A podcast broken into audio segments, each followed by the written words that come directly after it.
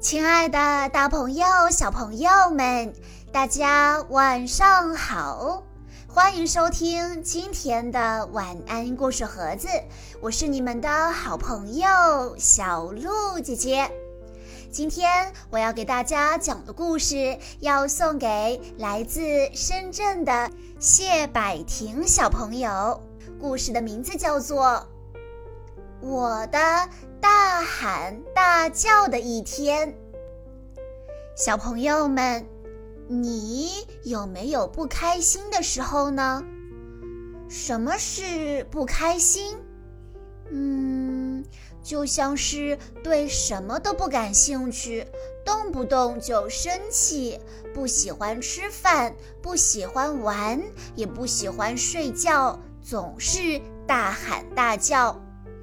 有这样的行动的时候，那就说明你的心情真的是糟透了。今天故事的主人公贝拉就是这样的，她总是大喊大叫，这到底是怎么回事呢？让我们来一起听一听今天的故事吧。我有一个小弟弟，我不喜欢他进我的房间。可是昨天我一觉醒来，我发现鲍勃正在我的房间里满地乱爬，还起劲地舔起了我的东西。于是我对他大喊：“快离开我的房间！”就这样，我的大喊大叫的一天开始了。下楼吃早餐的时候。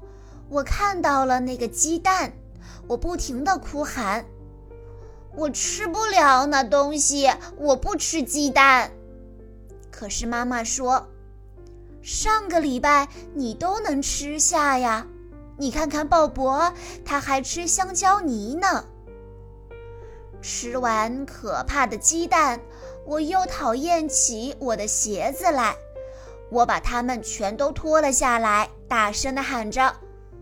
我不要穿鞋。接着，我们就去超市买东西。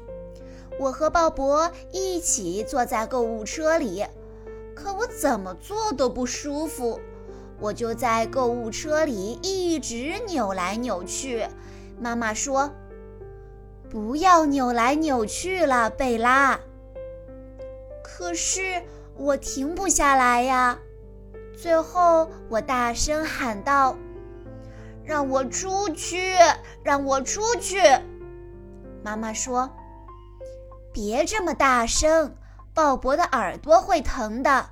而你已经让我头疼了。”鲍勃捅了我一下，说：“耳朵疼。”好吧。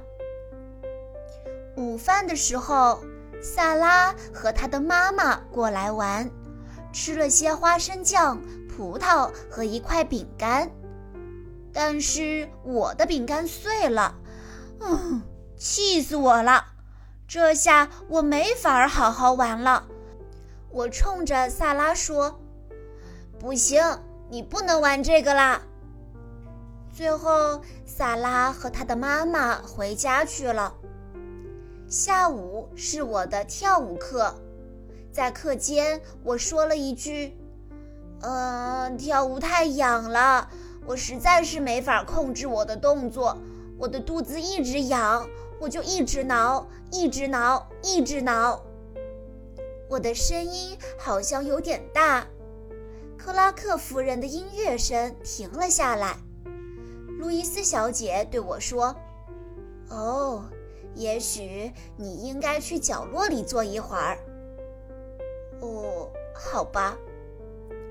回家的路上，我们碰到了邻居家的阿姨。她说：“鲍勃真是我一整天里见过的最可爱的小宝贝了。”然后她又接着说：“贝拉怎么样啊？”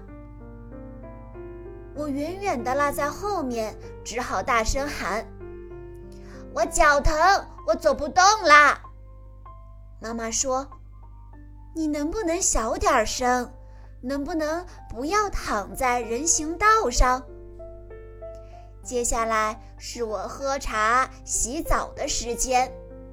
可是那些豌豆太烫了，我的洗澡水太凉了，我浑身上下太湿了，牙膏的薄荷味太浓了。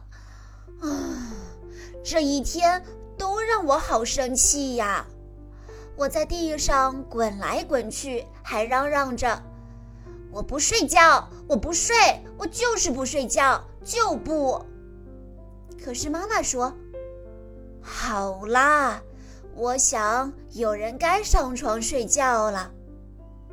可是我在房间里满地打滚，还滚到了鲍勃的屋里。我说：“小宝宝才睡床呢。”然后我打了个哈欠，一个小小的哈欠。我慢慢的爬回自己的房间。妈妈问。谁想听故事？我说：“哼，没人想听。”可是妈妈还是走进了我的房间，我们依偎在一起。妈妈讲了我最喜欢的故事，我打了个大大的哈欠。啊，嗯，我又打了个哈欠。我轻声地说。今天是大喊大叫的一天，妈妈，对不起。妈妈给了我一个晚安吻，说：“我知道，我们都会碰到这样的日子，说不定你明天就会快活起来。”嗯，我想，也许吧。第二天，没错，妈妈说的没错，我非常的快乐。我和鲍勃玩了一整天，我快活了一整天。小朋友们，在故事中，贝拉小朋友度过了糟糕的一天。他在这一整天里总是想大喊大叫，总是想发脾气。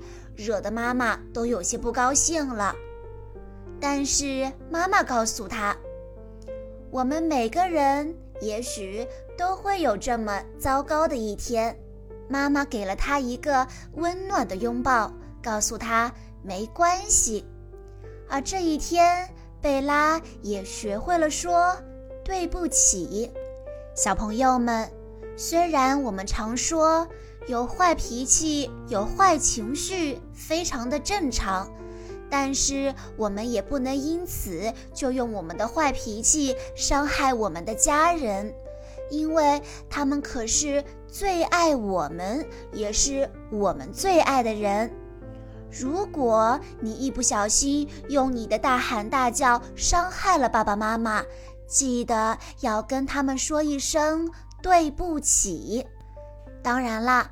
这个故事也告诉我们，在遇到一些糟糕的事情的时候，大喊大叫也是解决不了问题的。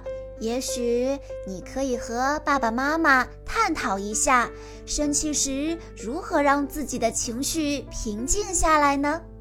如果你有什么好方法的话，欢迎你在下方的评论区留言告诉小鹿姐姐。以上就是今天的全部故事内容了，感谢大家的收听。更多好听的故事，欢迎大家关注公众账号“晚安故事盒子”。在公众号“晚安故事盒子”回复“小鹿姐姐”这四个字，就可以获取小鹿姐姐的联系方式了。在今天的故事最后，谢百婷小朋友的爸爸妈妈想对他说：“亲爱的谢百婷宝贝。”希望当你遇到不开心的事情的时候，不要随便发脾气，要学会控制自己的情绪，要懂得爱护家人，珍惜家人。在学校要学会勇敢、自信地表达自己，遇到事情不要胆怯，以后要跟妹妹相亲相爱，互相帮助。我们愿你健康快乐的成长。永远爱你。好了，亲爱的大朋友、小朋友们，我们下一期再见喽。